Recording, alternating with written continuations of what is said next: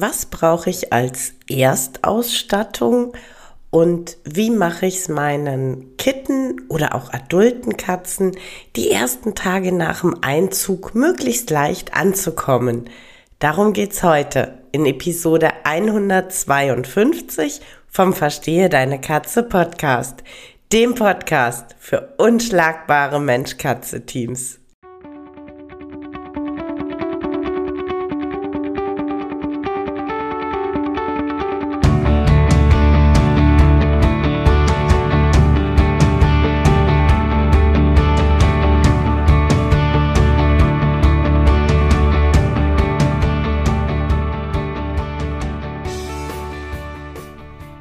Katrin Knispel, Mentorin für unschlagbare Mensch-Katze-Teams. Ich begleite dich als Hüter zu einem entspannten Alltag mit deinen Katzen. Ganz gleich, ob kleine Frage oder große Herausforderung. Ich bin an deiner Seite.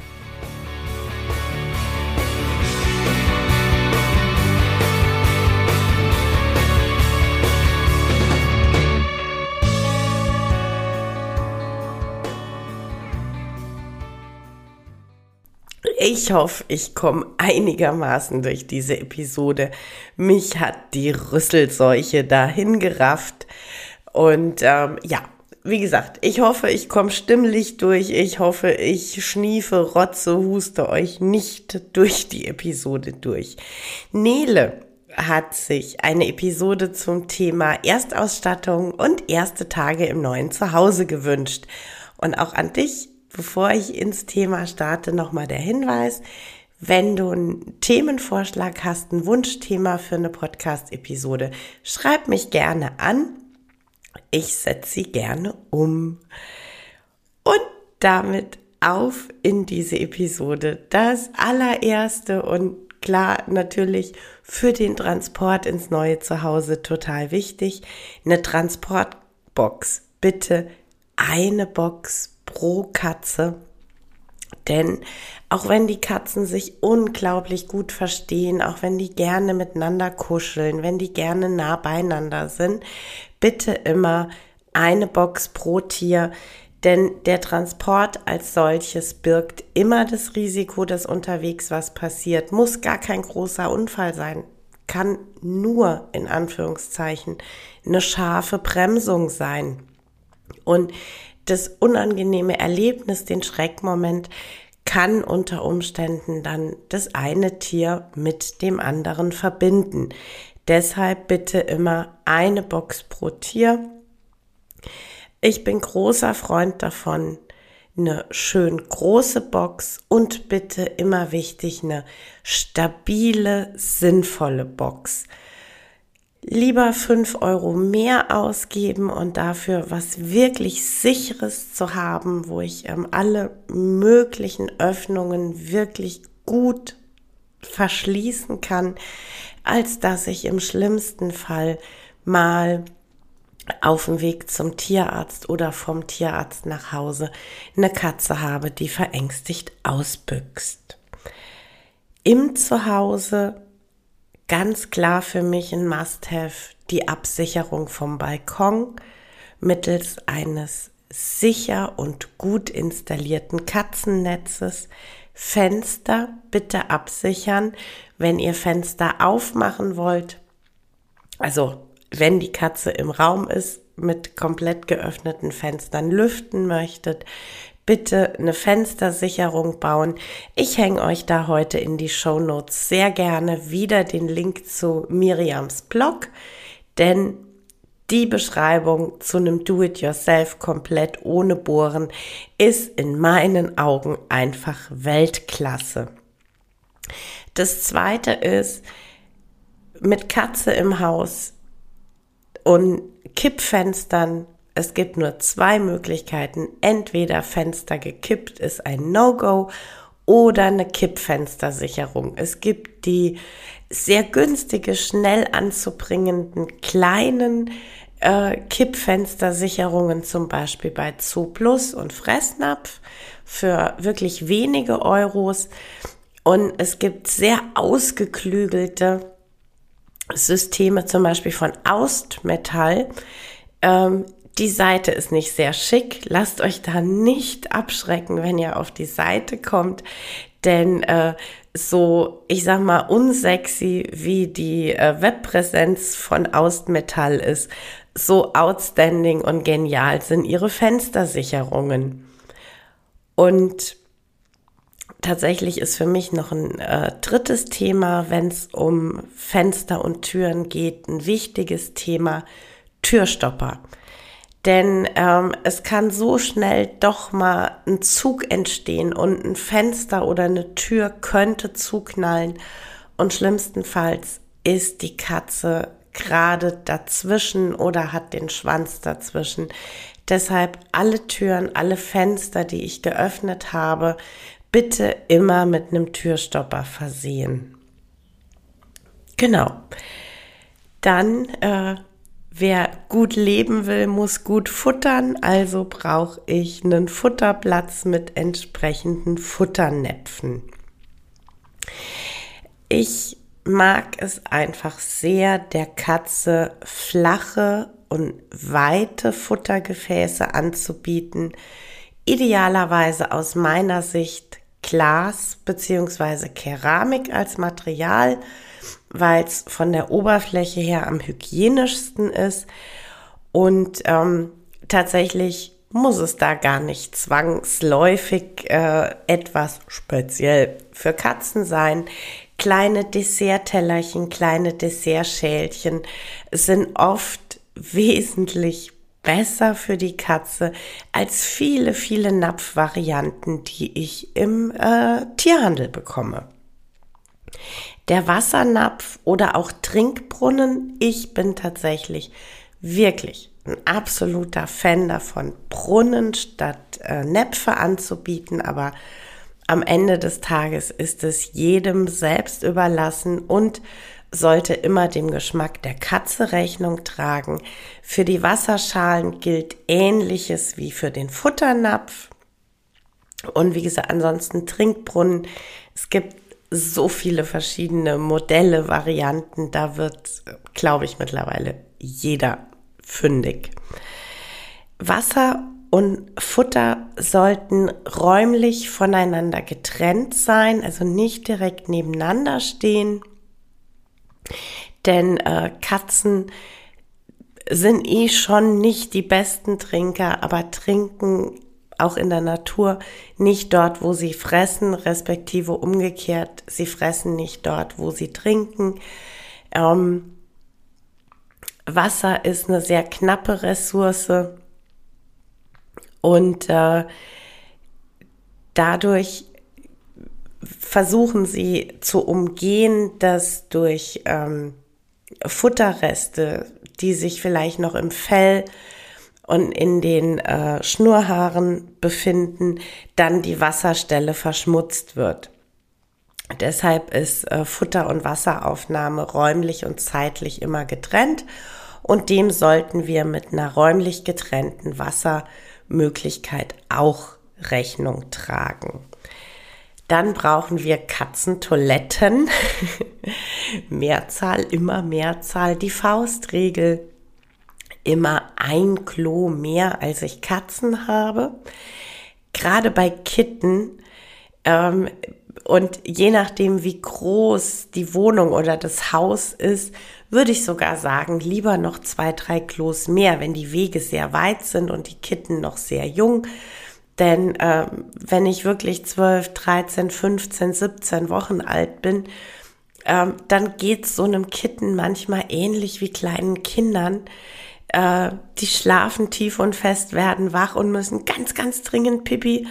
Oder die sind total ins Spiel vertieft und urplötzlich, oh, ich muss dringend Pipi. Da ist es halt super, wenn der Weg zur nächsten Toilette nicht dann auch noch sehr lang ist. Ganz generell, die Größe von einer Toilette ich sehe keinen, aber auch wirklich gar keinen Grund, eine kleine Toilette, eine Kittentoilette zu kaufen.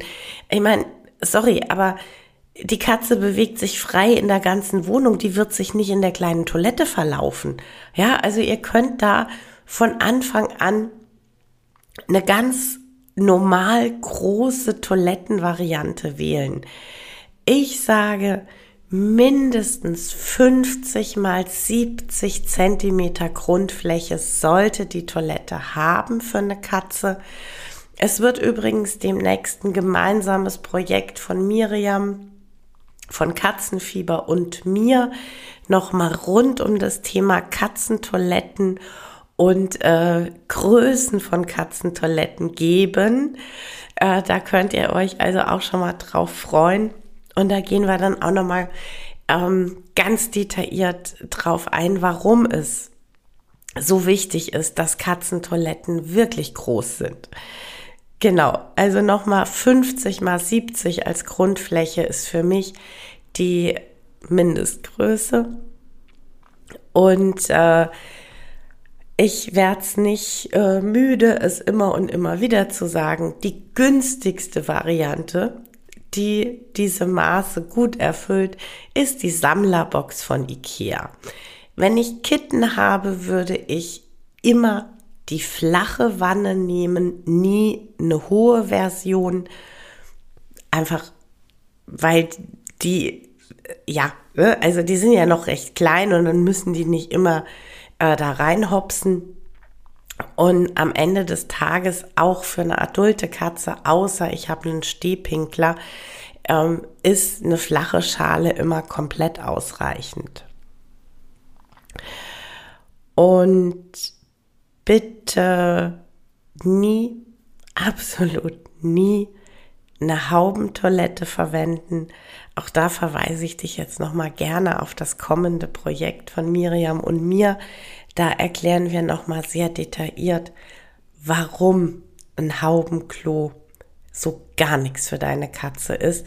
Und ähm, schon mal so ein bisschen geteasert, es geht weit über die Aussage, die Katze ist kein Höhlenscheißer hinaus, auch wenn diese Aussage generell richtig ist.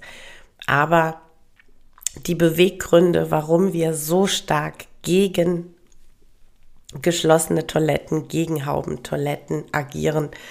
Ähm, das kommt nochmal im, äh, in, in dem gemeinsamen Projekt. Genau. Ähm, irgendwas muss in die Toilette rein, sprich Katzenstreu. Am allertollsten für deine Katze wäre ganz feiner Sand.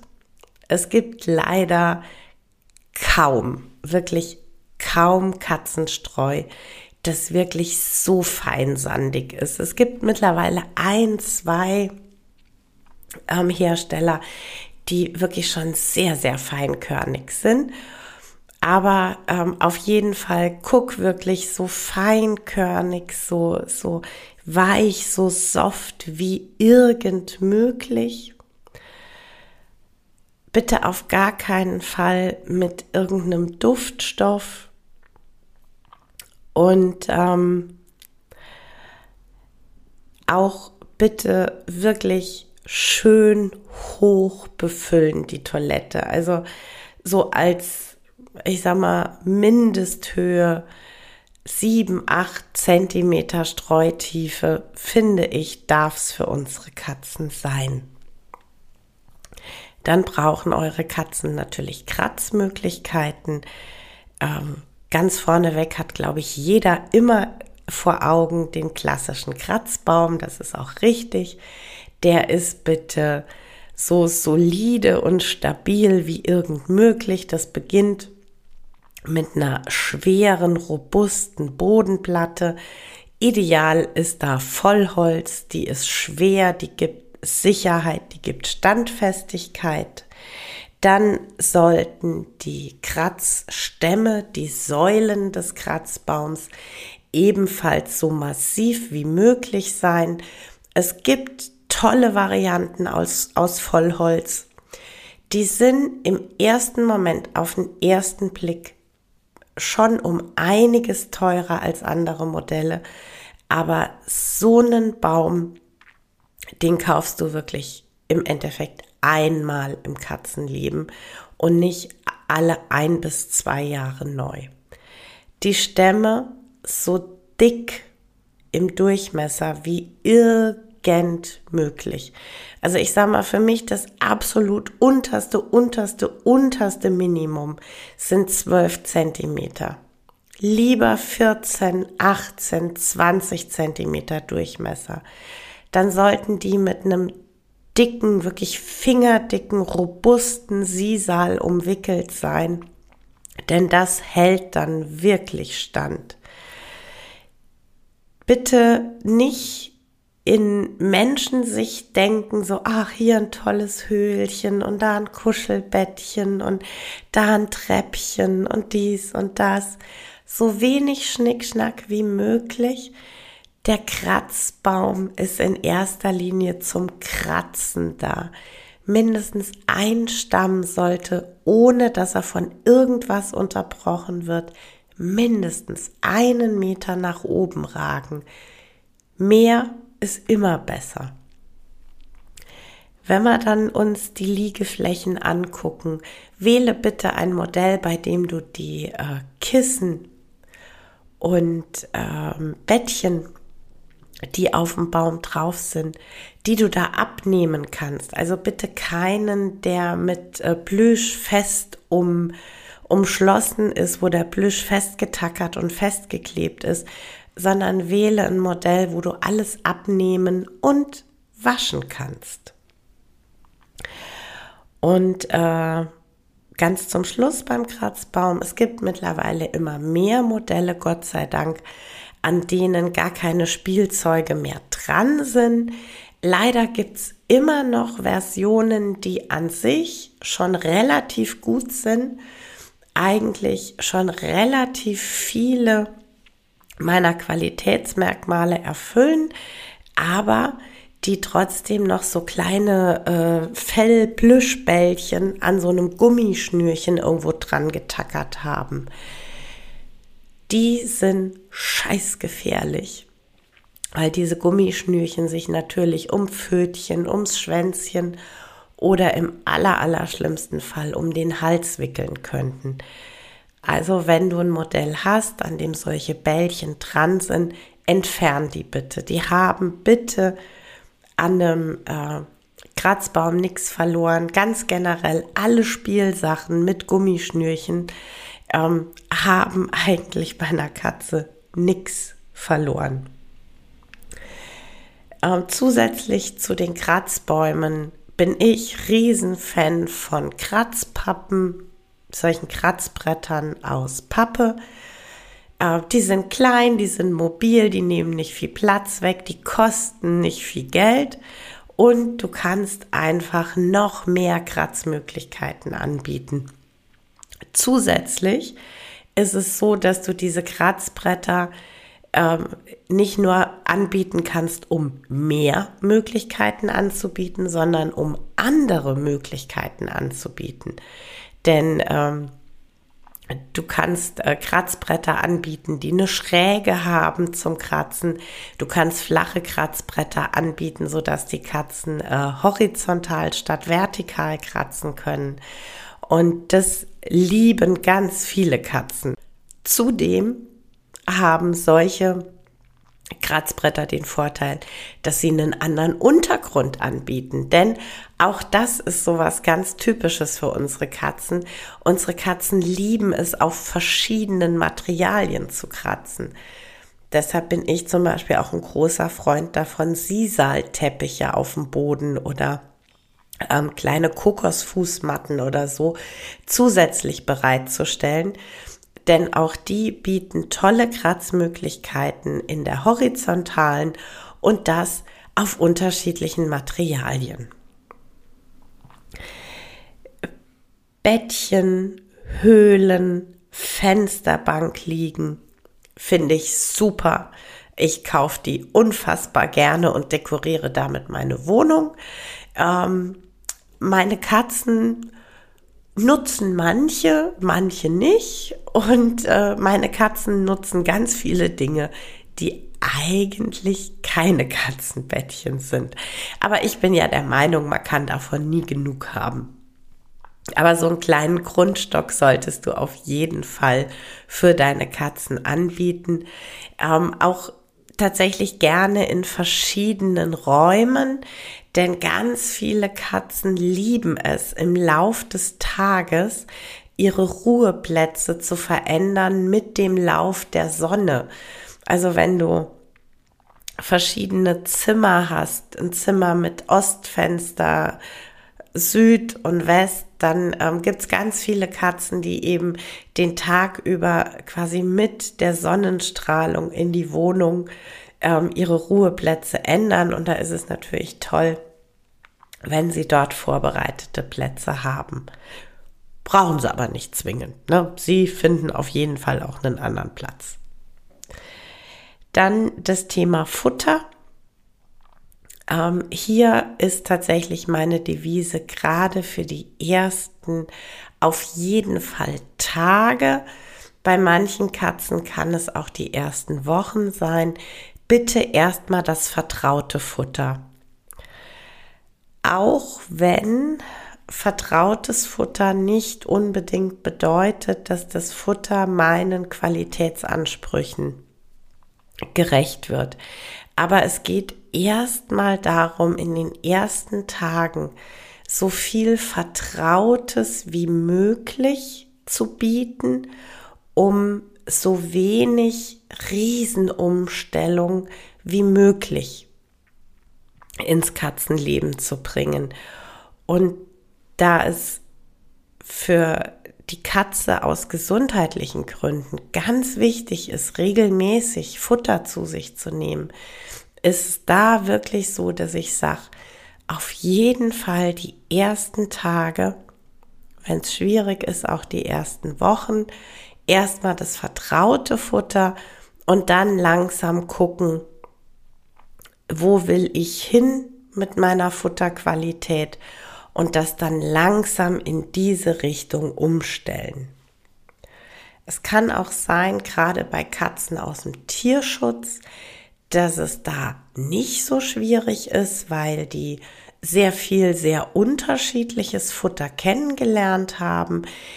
Da kann es nur sein, dass die entweder eine massive Präferenz auf Trockenfutter haben, was ich dann unter Umständen langsam ausschleiche, oder dass es gerade in der ersten Zeit einer kleinschrittigen Futterumstellung bedarf, um von, ich sag mal, minderwertigem Futter auf sehr hochwertiges Futter oder BAF umzustellen. Aber da, wie gesagt, in den ersten Tagen weder für die Katze noch für den Menschen Stress reinbringen und dann gemeinsam gucken, wo die Reise hingehen kann. Nochmal so ganz ganz, ganz knapp zusammengefasst das Thema Futterqualität, aber wirklich ganz knapp zusammengefasst. Ähm, ich sage ganz klar, auf lange Sicht ausschließlich hochwertiges Nassfutter oder bei zugrunde liegendem Wissen, bei wirklich Ahnung vom Thema, gerne auch selbst zusammengestellte Barfrationen. Trockenfutter ist in meinen Augen keine Ernährung für Katzen. Und wenn ich dann gucke, dass ich sage, ich möchte ein hochwertiges Nassfutter, der für uns Endverbraucher beste Indikator ist immer die Deklaration, also das, was außen auf der Dose unter Zusammensetzung draufsteht. Und am schönsten ist es, wenn ich eine offene Deklaration wählen kann. Also eine Deklaration, wo alles genau draufsteht. Ja, wo dann ähm, meinetwegen äh, 72 Prozent Fleisch und tierische Nebenerzeugnisse. Und dann in Klammern genau daneben steht, das sind so und so viel Prozent Muskelfleisch von dem und dem Tier, so und so viel Prozent Muskelfleisch von dem Tier, so und so viel Prozent Niere, so und so viel Prozent Leber, so und so viel Prozent ähm, Mägen, Herzen, whatever, so und so viel Prozent Brühe, so und so viel Prozent äh, Ballaststoffe. Das ist das Allerbeste, denn da sehe ich ganz genau, was drin ist. Bei einer teiloffenen Deklaration wird es ein bisschen schwieriger, denn da wird dann nicht mehr genau aufgeführt, wie viel Prozent von was. Also es steht dann zum Beispiel 72 Prozent äh, Fleisch und tierische Nebenerzeugnisse und ähm, dann weiß ich halt nicht so exakt, was diese tierischen Nebenerzeugnisse sind.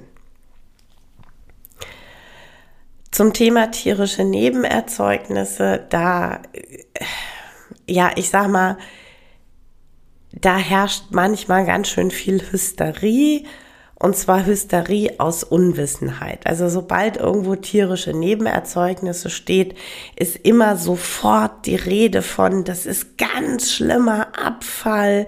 Ich würde meinem Tier nie tierische Nebenerzeugnisse füttern. Ich verrate dir ein Geheimnis, du tust es jeden Tag. Denn äh, Innereien sind von der gesetzlichen Definition her tierische Nebenerzeugnisse. Das ist ein Fakt. Auf der anderen Seite ist der andere Fakt unter diesem Sammelbegriff, kann sich ganz schön viel verbergen. Und zwar auch ganz schön viele Dinge, die entweder eklig sind oder keinen großen Nährwert bieten und die ich meinen Tieren eigentlich nicht füttern möchte. Deshalb ist es so wichtig zu sagen, mit einer mindestens teiloffenen Deklaration, idealerweise mit einer offenen Deklaration, kann ich anhand der Zusammensetzung sehen, welche Nebenerzeugnisse der Hersteller für mich verwendet hat. Ähm, ich habe ja eben gesagt, also um die 70 Prozent Fleisch äh, wundert dich jetzt vielleicht, weil es äh, mittlerweile relativ viele Hersteller gibt, die sagen, ja, ich habe äh, 97 Prozent. Und ja, aber dann ist es ja viel besser, weil das ist ja noch mal 20 oder 25 Prozent mehr. Äh, nee, stimmt nicht ganz. Es ist einfach anders formuliert derjenige, der draufschreibt, ich habe 72 Prozent Fleisch und tierische Nebenerzeugnisse, der hat dann als nächstes draufstehen und ich habe äh, meinetwegen 26, 27 Prozent ähm, Brühe. Dann bin ich auch bei den weit über 90 Prozent. Und derjenige, der schreibt, ich habe 97 Prozent, der nimmt halt Fleisch und Brühe und äh, macht es einmal als Gesamtnennung.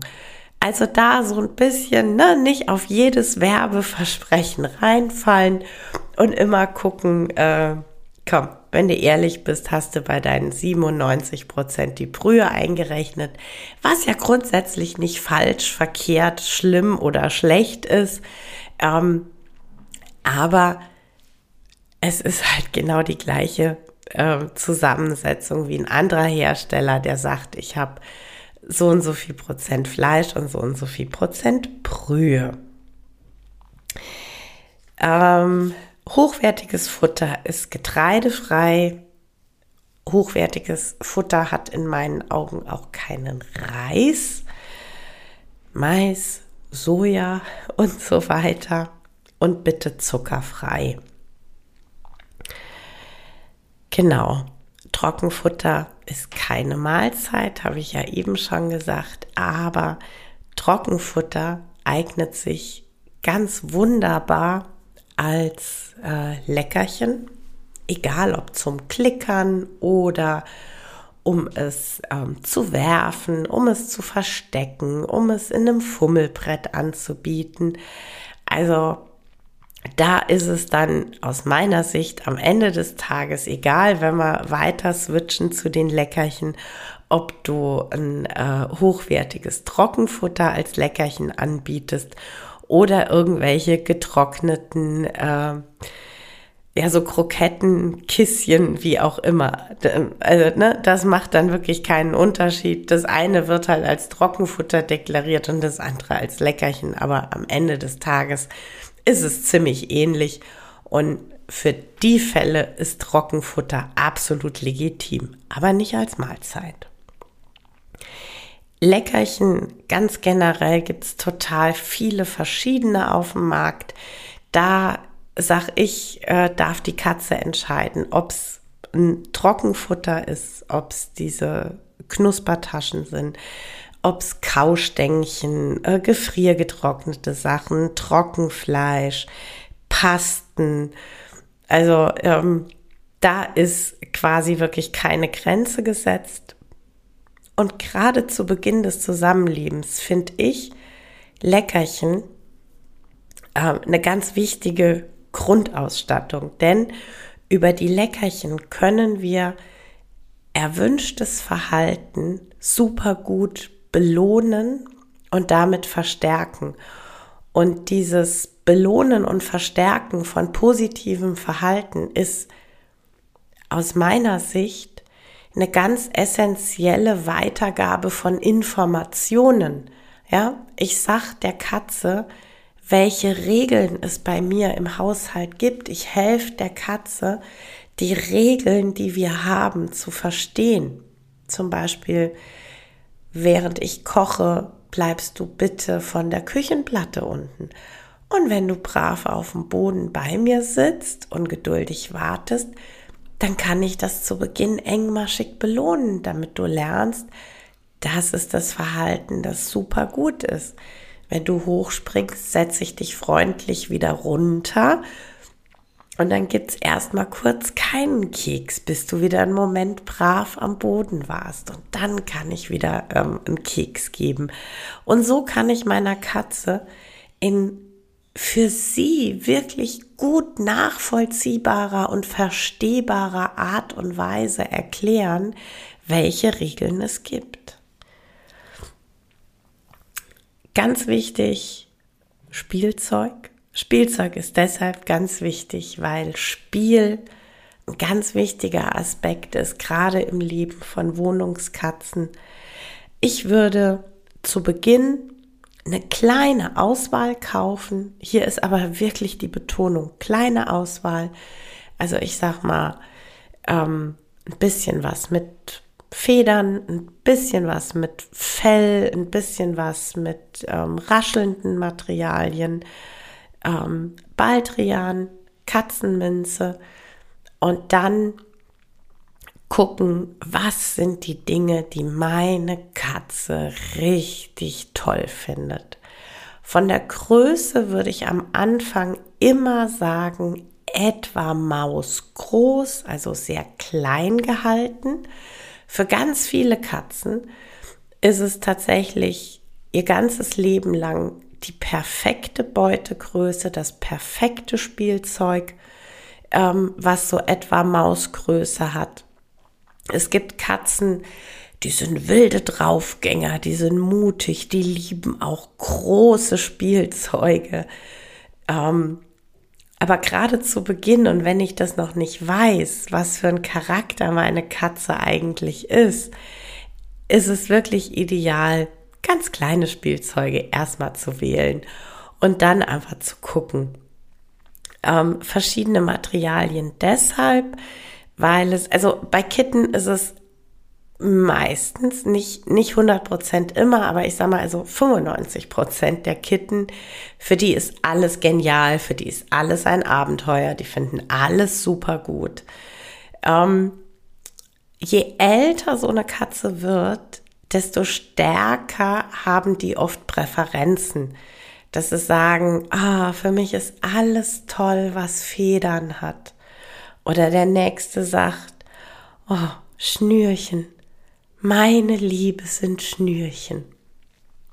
Und das muss ich natürlich erstmal mit meiner Katze ganz in Ruhe rausfinden. Was ist deine Präferenz? Was liebst du besonders?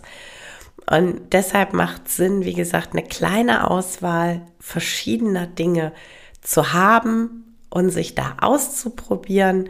Und dann wird man relativ schnell auch die Präferenzen rausspüren können und kann dann sehr zielgerichtet Spielsachen einkaufen. Ich äh, werde dir ja auch wieder in die Show Notes zwei, drei Hersteller verlinken, die ich aus hundertprozentiger Überzeugung sehr, sehr gerne empfehle. Einfach deshalb, weil ich die Spielsachen selber nutze und ja, einfach von der Qualität überzeugt bin. Und äh, Thema Fummelbretter. Es gibt so viele, so tolle Fummelmöglichkeiten. Das ist mittlerweile echt krass. Ähm, nicht jede Katze steht aber auf Fummelbretter. Also ich habe ja hier vier und es ist super deutlich, die drei Jungs stehen da total drauf. Also das ist für die wirklich das mega riesige Highlight, wenn wir Fummelbretter auspacken. Unser Prinzesschen, die Mimi, die ist sich einfach zu fein dafür, irgendwo das Pfötchen hinzuhalten, um sich äh, Leckerchen zu erarbeiten. Die würde, und wenn es noch so sehr ihr liebstes Lieblingsleckerchen ist, die fummelt einfach nicht. Die hat da keinen Bock drauf. Von daher Du kannst gerne ein äh, Fummelbrett probeweise kaufen. Und wenn du dann merkst, oh, das ist echt was, da haben die Katzen Spaß dran, dann kannst du dich da austoben. Wenn du von Anfang an sagst, so, oh, ich will jetzt aber irgendwie nicht was kaufen, von dem ich gar nicht weiß, ob es geht. Also ich sag mal, der, der einfachste Test und der Test, der dich am Ende des Tages gar kein Geld kostet, Eierkarton in drei, vier Vertiefungen ein Leckerchen äh, reinlegen, auf den Boden stellen und wenn die Katze da drin fummelt, um das Leckerchen rauszuholen, dann kannst du auch ein Fummelbrett anbieten. Wenn die das so überhaupt nicht interessiert, dann ist wahrscheinlich Fummeln nicht so ihr Ding. So, jetzt haben wir also quasi eine große Grundausstattung. Es ist alles fertig. Der große Tag des Einzugs.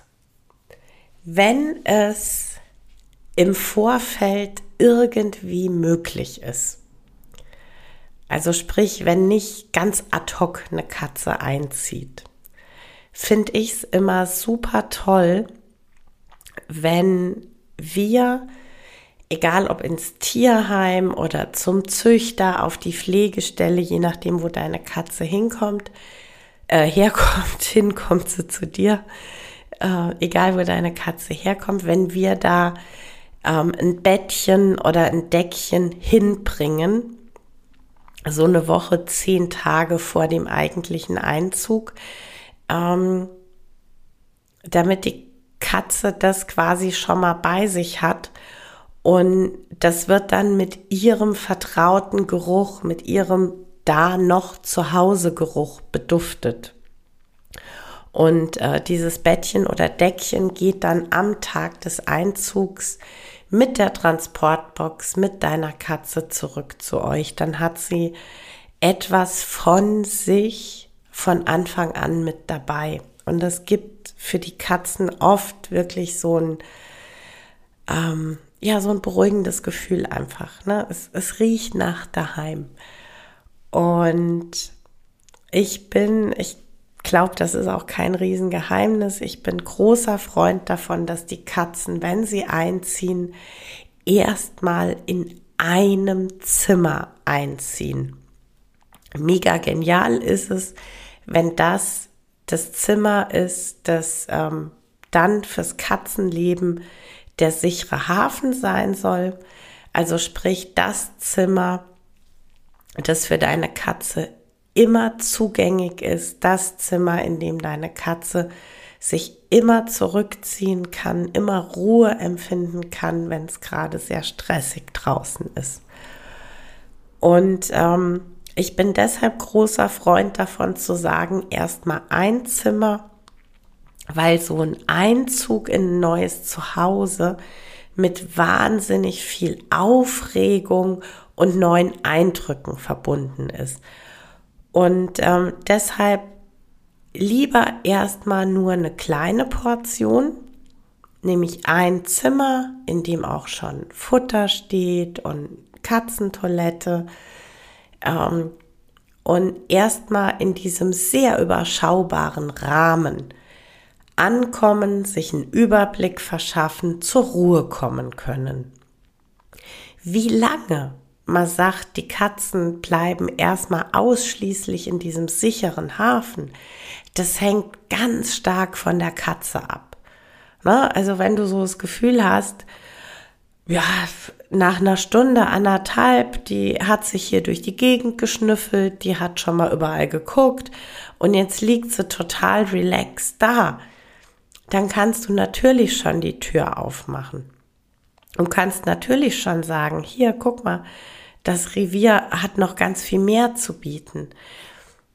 Und auf der anderen Seite, wenn die Katze den ersten Tag, die erste Nacht sich noch total verbarrikadiert, irgendwo sich einen Rückzug gesucht hat, äh, in dem sie sich unsichtbar machen will, dann gib ihr erstmal in diesem einen Zimmer die Möglichkeit, ähm, so viel Ruhe wieder aufzubauen, dass sie dort aus ihrem Versteck rauskommen kann und dann die nächsten Schritte. Denn ähm, ich sag mal, es, es, es gibt nichts Dramatischeres als Katze kommt neu, Türchen auf, Katze verschwunden, Katze nicht mehr auffindbar für die nächsten x Tage wir kommen im schlimmsten Fall auch nicht an die Katze ran, wenn sie zum Beispiel medizinische Hilfe bräuchte. Deshalb better safe than sorry. Erstmal den sicheren Hafen kennenlernen und wenn wir dort uns wohlfühlen, ist es eine super Idee, den Rest des Reviers erkunden zu können. Genau. Ich hoffe, dass Nele, die sich diese Episode gewünscht hat, aber auch jeder andere, der die Episode hört und für den jetzt vielleicht demnächst der Einzug von äh, neuen Katzen ansteht, sich ganz viel mit rausnehmen kann. Und dann wünsche ich euch eine wunderschöne Kennenlernzeit. Ja, das war's für heute mit dem Verstehe deine Katze Podcast, dem Podcast für unschlagbare Mensch-Katze-Teams.